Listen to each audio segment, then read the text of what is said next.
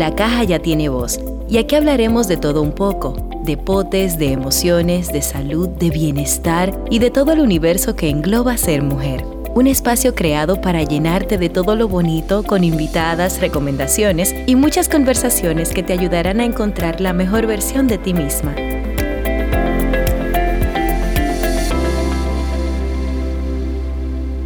Hola, mi nombre es Maya Aristi.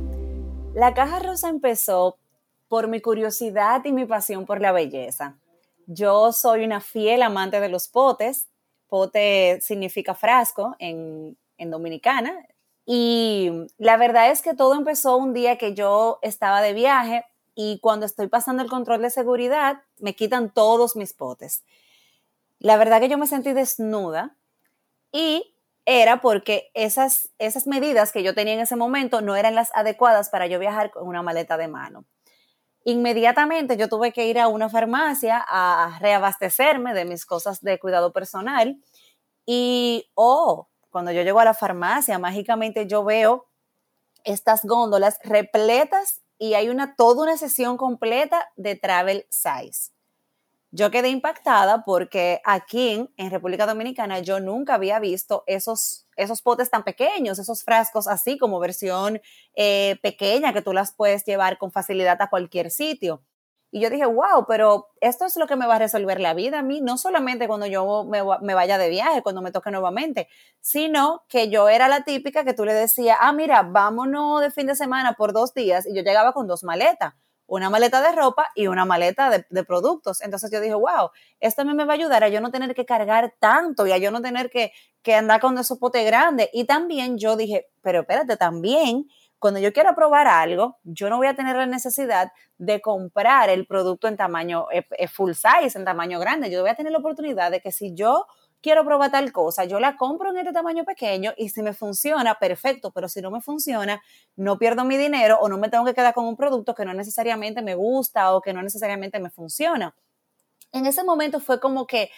eh, fue el, el momento relámpago así, donde yo dije, wow, yo tengo que buscar la manera de ver cómo yo le cuento esto y de cómo yo le llevo esto a mis amigas en, principio y como a, otras mujeres que yo sé que están pasando por lo mismo que yo y que yo sé que van a estar igual de asombradas e igual de agradecidas con este descubrimiento. Lo primero que yo hice fue crear una cuenta de Instagram, porque en ese momento estaba muy de moda, valga la redundancia, la moda. Eh, era el momento en el que las fashion bloggers estaban explotando y todo el mundo hablaba de moda y ese era como el tema de momento. Aquí la belleza todavía no estaba tan en boga, las marcas incluso todavía no estaban apostando tanto a, este tipo de campañas, así como vemos ahora, ni habían eh, estas chicas beauty bloggers como también tenemos en, este momento. Estamos hablando de hace cinco años. Y yo dije, luego que yo estaba como muy emocionada con la idea y demás, yo decía, wow, pero y si a la gente como que no le, no le gusta o como que no lo mueve tanto como a mí, y yo dije, bueno, pero vamos a crear una cuenta de Instagram y, y de repente por ahí yo puedo empezar a dar consejos y tips y puedo empezar como a medir y a tantear qué tanta aceptación puede tener esto en la gente, en el público y de paso ayudo al grupo de mis amigas y también a muchas de las mujeres cercanas a mí que me viven preguntando tips o qué mascarilla tú usas o mira cómo tú te haces esas ondas o mira cómo tú tienes esas pestañas tan, tan largas porque yo siempre me he hidratado mucho las pestañas. Entonces yo dije, bueno, vamos a crear esto aquí de una manera que pueda servir de apoyo a estas mujeres y para ir tanteando cómo la gente ve y acepta un proyecto que tenga que ver 100% con belleza, que en ese momento yo no tenía conocimiento de alguno aquí en el país. Ese fue mi primer paso. Y algo que mucha gente no sabe es que realmente yo soy publicista de profesión. Yo estudié publicidad y me especialicé en marketing digital. Trabajé muchísimo tiempo en agencias de producción y en agencias de marketing y de hecho yo manejo una agencia, yo soy dueña de una agencia eh, que se llama Social Mood, donde increíblemente el 90% de las marcas que manejamos son marcas que le hablan a un público femenino. Y la verdad es que ese es el complemento perfecto para mí porque yo pude con el conocimiento que tenía por la carrera que había estudiado y por toda la experiencia que había adquirido en los trabajos anteriores que tuve, yo pude también empezar como a conectar una cosa con la otra y pude ir investigando, haciendo mis eh, estudios de mercadeo, así como medio sondeos de, con, con, las herramientas que tenía en ese momento. Pude ir entendiendo cómo yo podía crear una marca desde el branding, crearle la personalidad y de ahí pues yo fui como que cogiendo de todas las herramientas que tenía y así fue que se fue formando la caja. Sin embargo, antes de seguir contándote más acerca de este proyecto, quisiera recordar contigo ese momento donde nació la primera caja. La primera caja, la primera edición de la caja rosa fue la edición más especial que yo he tenido hasta este momento, porque, como dicen en buen dominicano, nadie es profeta en su tierra antes de que la caja rosa cobrara vida y que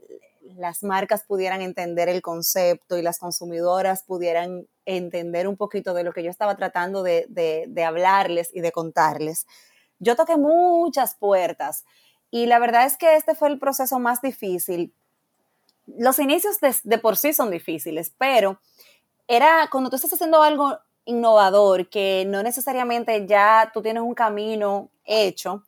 tú tienes doble trabajo, porque tú tienes el trabajo de posicionar una marca, de lanzar una marca, pero tú tienes el trabajo también de convencer a la gente, explicarle a la gente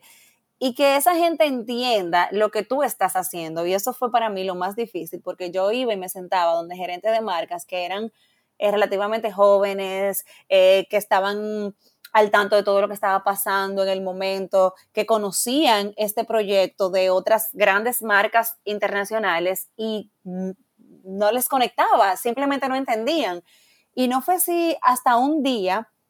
que yo conseguí un contacto por la amiga de una amiga eh, con la gente de Maybelline, de L'Oreal, con, con la empresa L'Oreal en Puerto Rico. Y allí fue la primera reunión exitosa de la Caja Rosa fuera de este país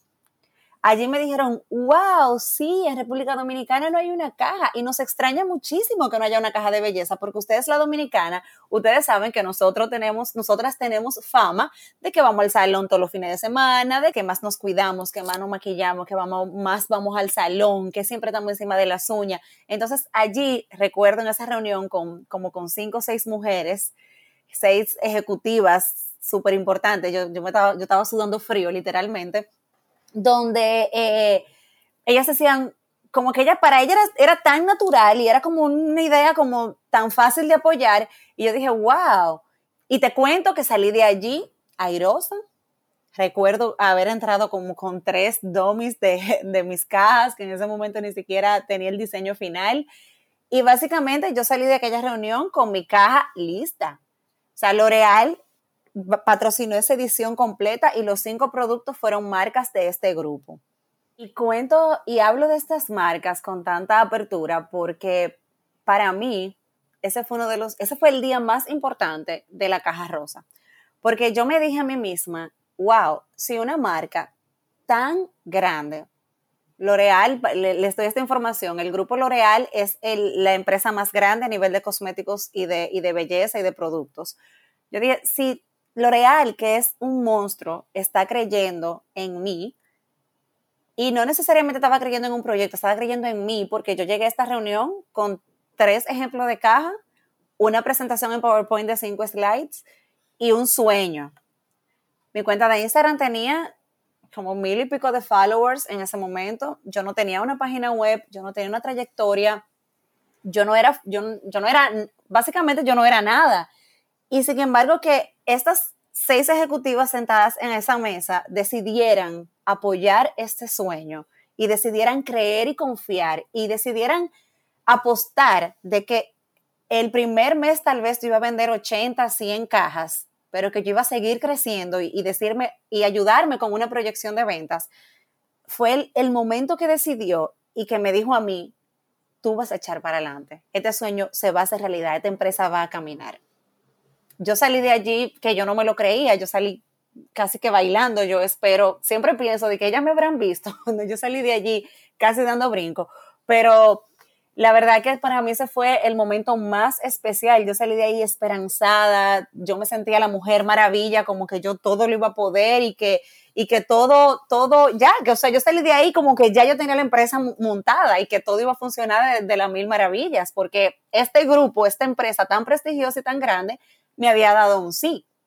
Y la verdad es que yo creo que esto, esta reunión tuvo un fruto positivo, es porque aún yo habiendo, aún yo llegando allí sin muchas herramientas, yo llegué con la herramienta más importante y que era la fe y la creencia que yo tenía en mí misma.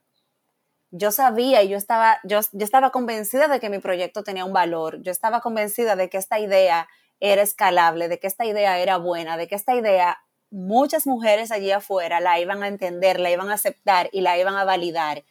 Y yo puede ser que yo llegara sin muchas cosas, sin, como dije ahorita, una página web eh, robusta, sin una cuenta con miles de followers, sin una caja eh, perfectamente diseñada y del mejor material del mundo, pero llegué con lo más importante, que era la fe que yo tenía en ese proyecto y en mí misma y con un sueño que yo estaba segura de que se iba a poder cumplir. Luego de esta primera edición vinieron muchas ediciones más y yo seguí en ese momento laborando en una agencia ese era mi trabajo formal, pero llegó un momento donde yo dije, yo tengo que darle la oportunidad a la caja rosa. Yo tengo que dedicarle más tiempo, yo tengo, la caja rosa se merecía que yo le dedicara todo mi tiempo y toda mi energía. Y por eso yo tomé la decisión, la dura decisión de renunciar a mi trabajo en ese momento. Me estuve preparando durante un año y esto lo digo porque Muchas veces la gente cree que el salto tú lo das de la noche a la mañana o bueno, mira, tú tienes un proyecto y ya cuando empieza a funcionar un poquito tú sueltas tu trabajo. Este paso es un paso muy importante,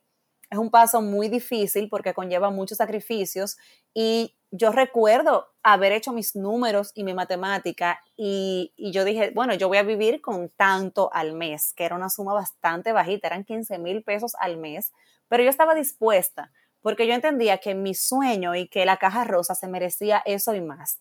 Luego ya de un año de preparación y de mover varias fichas, entonces decidí renunciar a mi trabajo. Cuando yo renuncio a la agencia, mi idea maravillosa es que yo voy a tener las 24 horas de mi día para dedicarle a mi niña bonita, a la caja rosa. Pues les cuento que esta diversión solo me duró un mes.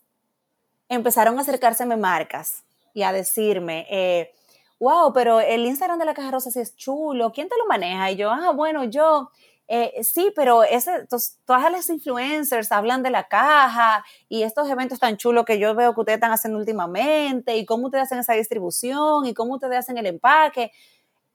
El caso es que empezaron a acercárseme marcas para preguntarme y porque le gustaba mucho cómo se estaba manejando la marca, y a pedirme que yo le ayudara con la estrategia o que le ayudara con la producción de X o Y proyecto. Y al final, cuando yo me vine a dar cuenta, en un abrir y cerrar de ojos, ya yo tenía una agencia. Ya yo había dado a luz otro hijo, Social Mood, y ya yo estaba como de nuevo repartiendo mi tiempo entre la caja rosa y Social Mood, pero con la diferencia, obviamente, de que en esta ocasión yo sí tengo más libertad y más flexibilidad y tengo un equipo que me acompaña pues con el desarrollo de ambas plataformas. Y haciendo esta retrospectiva, me, me, doy cuenta de qué tan real es que tu vibra atrae tu tribu, porque en ese momento yo no necesariamente estaba buscando estas cosas y todas estas marcas empezaron a acercárseme y a pedirme que trabajara o que colaborara con ellas de alguna u otra manera. Y era la voz de la caja rosa y era lo que la caja rosa estaba transmitiendo que me estaba atrayendo esos clientes y esas marcas hacia Social Mood porque ellos veían la magia que estaba, que estaba sucediendo y era, ah, y para mí darme cuenta de eso fue simplemente mágico porque ahí fue que yo empecé a entender y a aceptar mi propósito. Y ahí fue que yo empecé a entender y a decir, wow, por eso es que yo me siento tan cómoda trabajando con mujeres y trabajando para las mujeres y trabajando por las mujeres, porque muchas veces a mí la gente me pregunta, wow, pero es que tú vives en un mundo pinquilandia, rosado, tú trabajas, todas tus compañeras de trabajo son mujeres, todas tus clientes son mujeres, la caja rosa son mujeres. Y yo digo, pero eso es chulísimo, es una bendición para mí, eso es lo más cool del mundo. Y ahí fue que yo empecé como a ver y a, y entender por qué yo me sentía tan cómoda. Y ahí fue que yo dije, wow, por eso es que Social Mood nació y realmente yo, por así decirlo, ni me di cuenta. Cuando yo vine como a entender lo que estaba pasando, ya yo estaba montada en una oficina, ya yo tenía un equipo y ya yo tenía como toda la estructura medianamente armada. Este podcast es la respuesta al compromiso que yo siento de sentirme más conectada y más cerca de ti.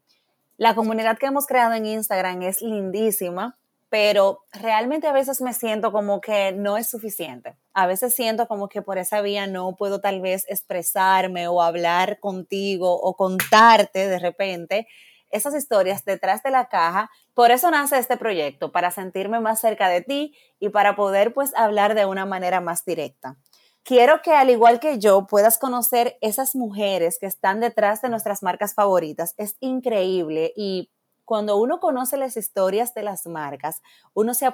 como que se vuelve más amiga, se vuelve más, se vuelve una consumidora más leal porque todo deja de ser un simple producto que te funciona y pasa a ser como una filosofía, como un estilo. Y yo quiero que tú también te sientas, al igual que yo, conectada con esas supermarcas que muchas veces son Made in República Dominicana. No me voy a ir a mencionar cada una de ellas porque ellas van a tener su espacio aquí, su protagonismo aquí en su momento, pero es chulísimo tú conocer esas mujeres que están detrás de esas marcas, de cómo construyeron eso, de cómo crean esas estrategias, de cómo empujaron ese producto hasta que se hizo un bestseller. Y la verdad es que a mí también, o sea, esa ha sido una de las cosas más impresionantes que yo he podido ver detrás de, de, la caja y quiero que tú también puedas vivir eso y por eso vamos a traerlas aquí a todas para que puedan contar su historia, para que puedan decirnos y explicarnos cómo construyeron esa marca o cómo construyeron esa empresa exitosa. Obviamente también vamos a contar con la presencia de diferentes profesionales. ¿Por qué traigo esta parte también aquí? Porque yo quiero que tú entiendas que este tema de la belleza interior no se lo inventó un feo. Eso es mentira. Eso no se lo inventó una gente fea que dijo que era bonita por dentro, que por eso no podía ser bonita por fuera. La belleza es subjetiva. Al final, lo feo y lo bonito no existe. Existe tu feo y existe mi bonito. Pero eso al final no, no marca, no tiene por qué marcar un, un lineamiento universal. Entonces,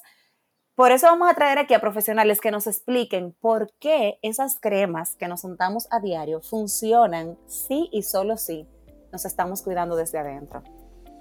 Porque por más crema y por más tratamiento y por más votos que nos pongamos, si no nos cuidamos el corazoncito, si no miramos un poquito hacia adentro para luego mirar hacia afuera,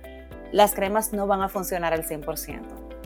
Esto es Beautiful the Podcast, donde te estaremos trayendo herramientas de belleza y bienestar para que puedas enamorarte de ti misma.